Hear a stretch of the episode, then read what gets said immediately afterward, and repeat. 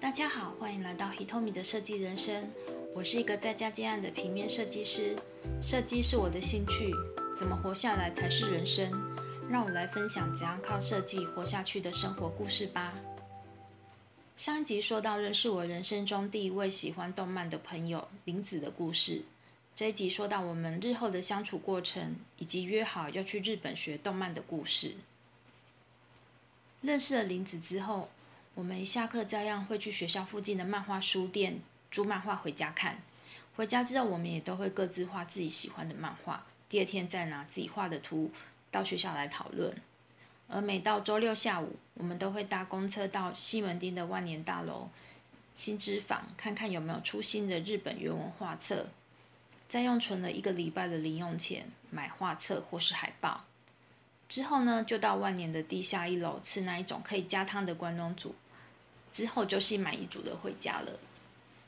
人家国中生都是逛街买衣服、鞋子、饰品，只有我们会一直去买画册跟逛美术社。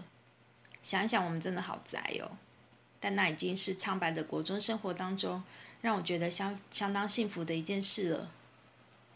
有时我也会去他家看他的收藏品。他的房间也是那种标准的漫画迷房间，整个房间有很多的漫画跟画册，还有许多的海报。我想他的零用钱都用在这一方面了。他的房间不断的播放着跟动漫有关的音乐 CD。我看着他平凡的脸，但是他在讲动漫时的神情却是闪闪发光的。他的才华让他变得非常漂亮。那一瞬间，我真的觉得我爱上他了。如果他是个男生，我应该就会追他了。那时我们约好说，等我们高中毕业以后，就来去日本念动漫的专科学校吧。这样快乐的日子并没有很久，因为升上了高三之后，我们又被拆散分班了。不过我们还是会假日一起约出去看漫画之类的。但是就算在怎么后面的后段班。终究也还是需要联考的，所以到了国三，我就比较专注在准备升学的事了，也比较没有时间跟林子约出来了。我们都很想念跟画画有关的学校，但是我们都功课并没有好到可以念美术班。之后我考上了帅哥很多的大安高工，他去念了那时有名的乔治工商。虽说他念的是私校，但他念的可是堂堂正正的美工科。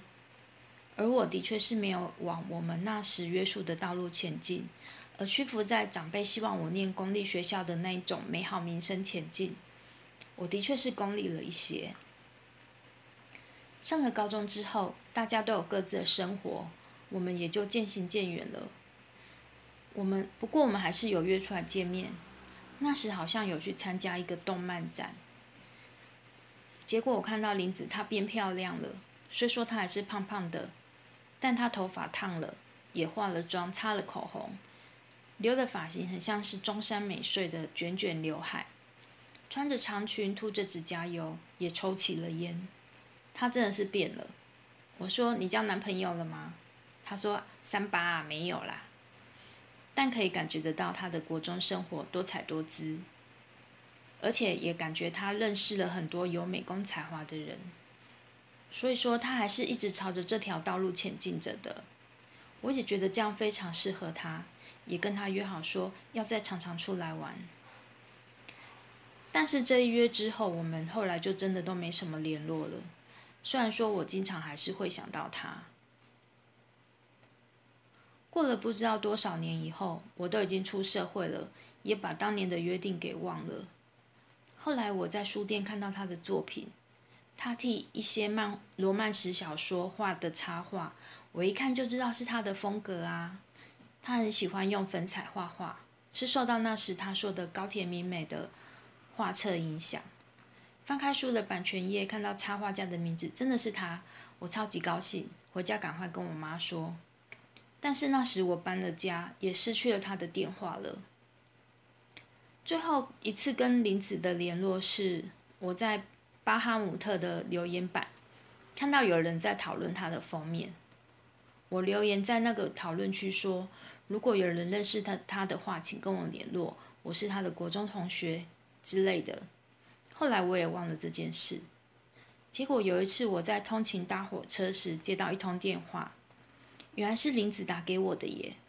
真的有人在网络的讨论区看到我的留言，并且转告给他。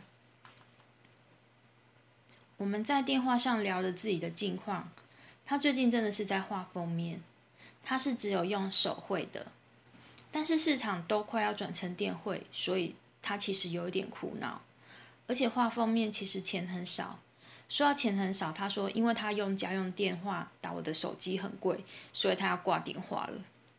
我赶快把他的电话抄在随手的一张发票里，想说这样就有他的联络方式了。那时因为我在职训局学广告设计课，天天都有很多作业，所以那时都先回家赶作业。等到我一有空想要回他电话时，我已经找不到那一张发票了。而且他手机打来的号码好像也是隐藏来电，所以我也找不到他的电话了。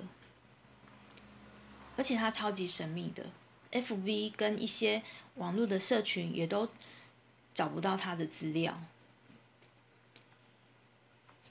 但是我很感谢，在那年轻的日子里，在那么苦闷的国二生活当中，可以认识像林子这样的一个朋友。曾经跟他共度过一段甜美的动漫时光，那时候的他所喜欢的、所讲的话，也都在我的心中埋下种子，让我可以一直正视我自己对于动漫，以及延伸到后来对设计的喜爱。虽然我没有真的实现去日本学动漫的梦想，但现在对我来说，有其他的梦想比这个更重要。但我还是喜欢日本，喜欢动漫，喜欢画画。对这件事的热情，我是不会改变的，而且我也会用其他的形式来表达我的喜欢。谢谢林子对我种下的种子，也期许我可以成为别人的林子，让他们知道要很勇敢的去做自己想要做的事，不要被任何想法给设限了。像林子一样的，想做什么就去做吧，全心全力的发光发热。谢谢收听 Hitomi 的设计人生。